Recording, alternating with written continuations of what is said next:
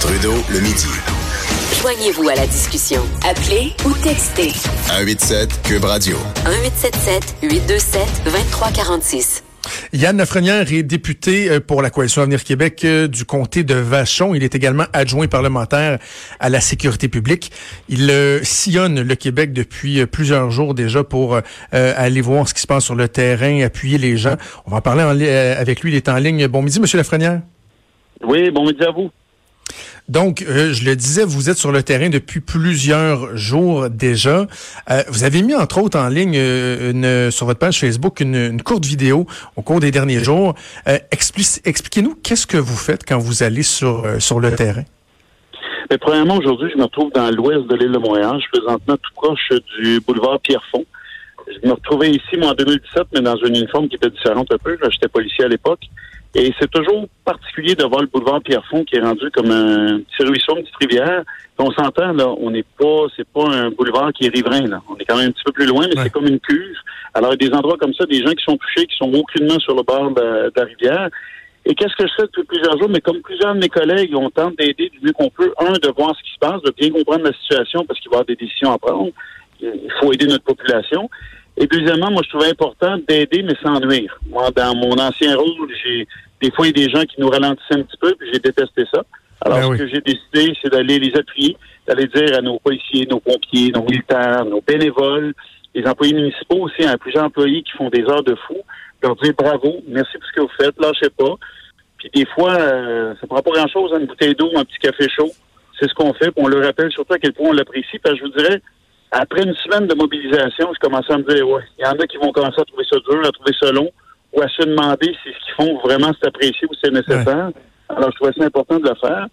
Puis, je vais en profiter, vous avez un autre côté aussi, c'est que dans plusieurs municipalités, c'est des pompiers temporaires. J'ai eu la chance, moi, à Saint-Hilaire, d'être pompier temporaire pendant plusieurs années.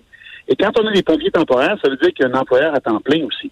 Alors, si les employeurs ne libèrent pas ces pompiers-là, ben, on se retrouve dans des grosses problématiques. Puis c'est la même chose pour des militaires réservistes. On en a plusieurs sur le territoire présentement. Et s'ils sont déployés, c'est parce qu'il y a des employeurs qui sont conciliants, qui comprennent très bien qu'on a besoin d'eux. Chapeau, j'ai même vu, moi, des grands employeurs qui ont libéré des gens qui étaient bénévoles pour leur permettre de s'impliquer.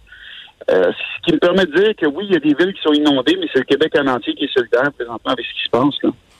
Quand vous parlez de, la sensibilité des employeurs, justement, qui, qui, se montrent plus flexibles, je trouve, M. Lafrenière, ça met en, lumière un angle qu'on n'a pas encore beaucoup abordé depuis le début de la crise des inondations, il y a quoi, deux semaines, c'est les impacts économiques que ça peut avoir sur des villes, sur euh, des régions carrément. Parce que là, si on prend, par exemple, dans le coin des Laurentides, à Sainte-Marthe-sur-le-Lac, ou euh, quand on regarde, bon, dans le coin de Gatineau, il y, a, y a carrément un impact au niveau économique parce que, justement, il y a des commerces qui, d'un, sont pas en mesure d'ouvrir. Pensons à l'usine Vachon, des gâteaux Vachon en Beauce, mais il y a des employeurs qui manquent d'effectifs, etc. Donc, même au niveau économique, il y aura, y aura un coût à ce qui se passe en ce moment.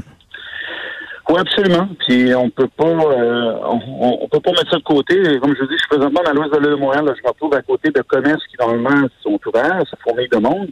Et présentement, il y a un mur de poche de sable avec des avec des pompes. On essaie de pomper l'eau à l'extérieur. C'est clair que c'est des commerces qui vont avoir une perte, une perte qui est importante.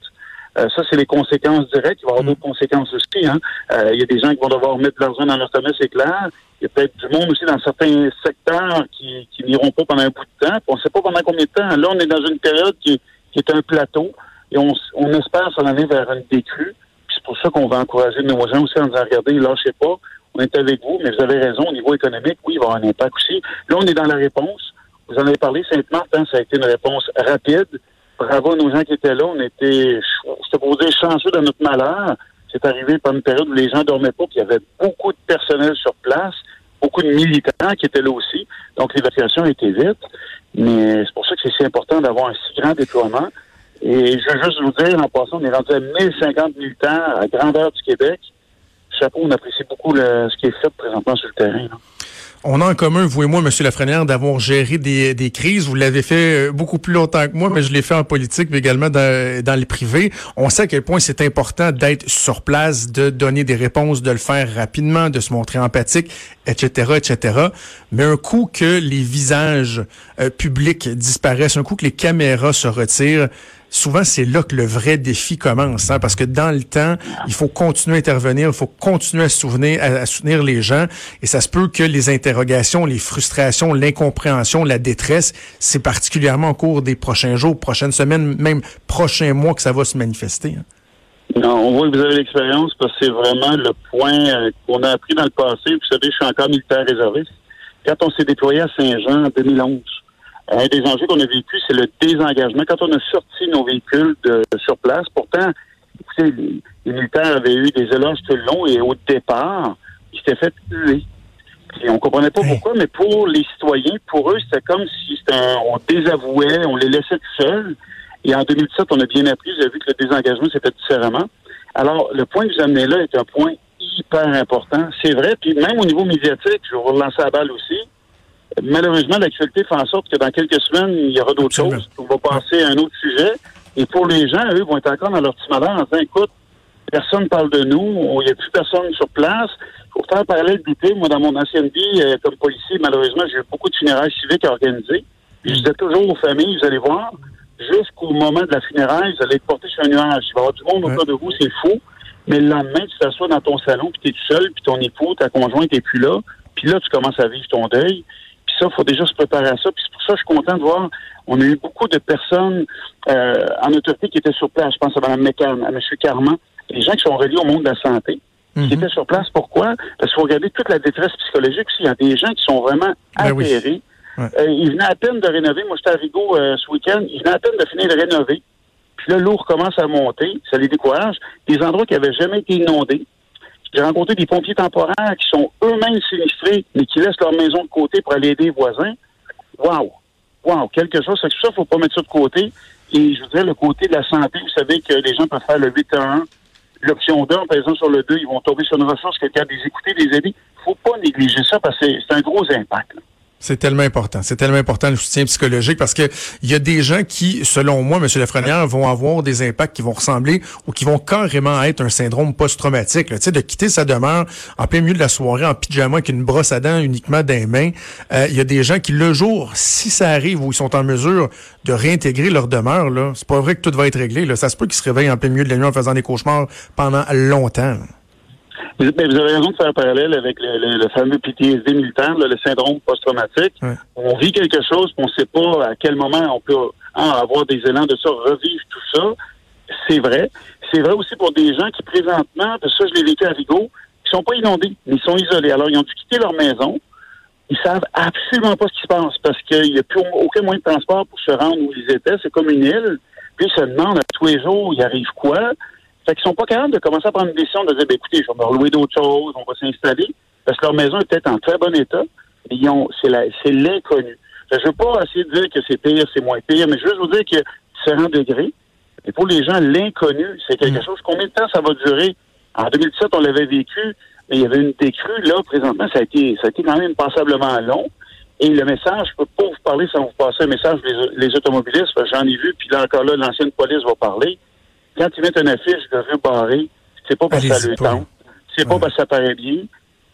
Vous aventurez pas. Il y a des ingénieurs qui ont passé, il y a des véhicules militaires qui ont fait des tests, et on se rend compte que l'eau, bon, ça fait en sorte qu'il y a des voies qui sont plus carrossables. Et à d'autres endroits, c'est les débris. Il y a des débris d'une quantité qui, est vraiment dangereuse. Ne vous aventurez pas.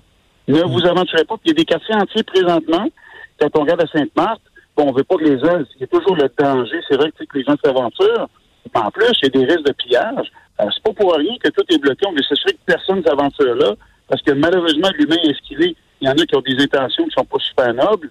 Alors, il y a des endroits qui est vraiment, on veut s'assurer qu'il n'y ait pas de pillage, qu'il n'y ait pas de danger non plus, parce qu'il y a des objets là un peu partout. Moi, je me rappelle en 2017, quand il y a eu la, crue des eaux à Rigaud, il y a des bonbonnes de propane qui s'étaient mis à flotter, qui étaient encore accrochées. Vous pouvez vous imaginer le cocktail dangereux qu'il y avait sur place. Il faut être vraiment prudent. Monsieur Lafrenière, euh, souvent, euh, nous, euh, gens des médias, on adresse des reproches au gouvernement. C'est, souvent dans la façon de, de travailler, mais faut le dire aussi quand ça se passe bien. Et à vous, à vos collègues, parce que, bon, il y a Mme Guilbeault, il y a le premier ministre, on voit beaucoup d'élus qui sont sur le terrain. J'ai envie de vous dire chapeau, parce que la réponse initiale, elle est, elle, elle est bonne, on la sent. Le soutien est là. Vous l'avez dit d'entrée de jeu, souvent, la ligne entre être présent ou encombrant, elle est très mince. On sent que le gouvernement du Québec, pour l'instant, fait bien les choses. Je, suis certain qu'on aura quelques reproches à adresser dans les prochaines semaines, prochains mois, lorsqu'il viendra le temps de parler euh, des mesures qui vont être appliquées, bon, les remboursements et tout. Mais là, ce qu'on constate, je pense que ce que je vous dis là est, partagé. Euh, ce qu'on constate, c'est que la réponse, elle est efficace. Et en ce sens-là, ben, je vous lève mon chapeau. Ben, merci, puis je vais vous dire qu'il y a plusieurs de mes collègues sur le terrain. Euh, je pense à Marilyn Picard qui est vraiment dans les zones inondées. Euh, Benoît Charette, évidemment, écoutez, euh, tout le monde est sur le terrain. Je voyais Mathieu Lacombe aussi. On est sur le terrain, on est proche des gens. Puis oui, il y a des choses qu'on peut améliorer pour le futur, puis je pense que c'est carrément humain. On veut juste s'améliorer en espérant. On se prépare toujours pour le pire, mais on ne l'espère pas. Alors, on se préparera. Il y aura des leçons à tirer. Mais là, on est en réponse, on est sur le terrain. Puis moi, j'aimerais terminer en disant, chapeau québécois. Oui, c'est un moment qui est pas facile.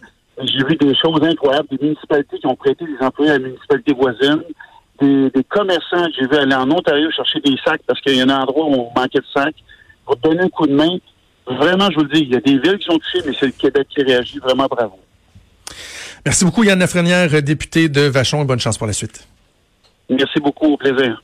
Merci. C'était Yann Lafrenière. En passant, il parlait de, de, ses collègues députés. J'ai appris au cours euh, des dernières heures que les députés que, euh, qui sont touchés là, vraiment dans leur comté ont eu une permission parce que, bon, vous savez, la, la relâche parlementaire se termine. Là, on commence à siéger aujourd'hui, particulièrement demain avec la, la, période de questions, les commissions parlementaires qui vont reprendre. Et euh, certains députés donc ont eu des, des permissions là, du caucus pour s'absenter de l'Assemblée nationale, entre autres Christopher Ski, député de Sainte-Rose, Mathieu Lacombe, ministre de la Famille, de la famille qui est député de Papineau, Marilyn Picard, député de Soulanges, Simon Allaire dans Masquinongé, Donald Martel, Nicolas Bécancourt, probablement d'autres également. Et avant d'aller en pause, précision importante, euh, dans le premier bloc avec Mario, euh, Mario nous expliquait qu'il y a des citoyens qui commençaient à poser des questions, qui se disaient, cette fameuse digue qui a cédé, à certains endroits, elle est formée de béton, donc très, très, très solide. Et sur cette portion-là, c'est une digue naturelle, avec essentiellement de la glaise, des éléments euh, végétaux. Et là, il y a du monde qui se dit, est-ce que c'est parce que c'était dans un milieu humide que, par exemple, il y aurait pu avoir des contraintes lors de la construction de la digue, qu'on disait, non, non, non, on peut pas aller mettre de béton pour protéger, euh, pour protéger les milieux humides? Ce qui, bon, soulèverait quand même euh, certaines questions. J'ai une très, très, très bonne source, très, très fiable euh, au ministère de l'Environnement, qui me dit que contrairement à ce qui a été euh, évoqué ce matin, aucune contrainte environnementale en lien avec la protection d'espèces menacées ou de milieux humides n'a été imposée lors de la construction de la digue ou par la suite.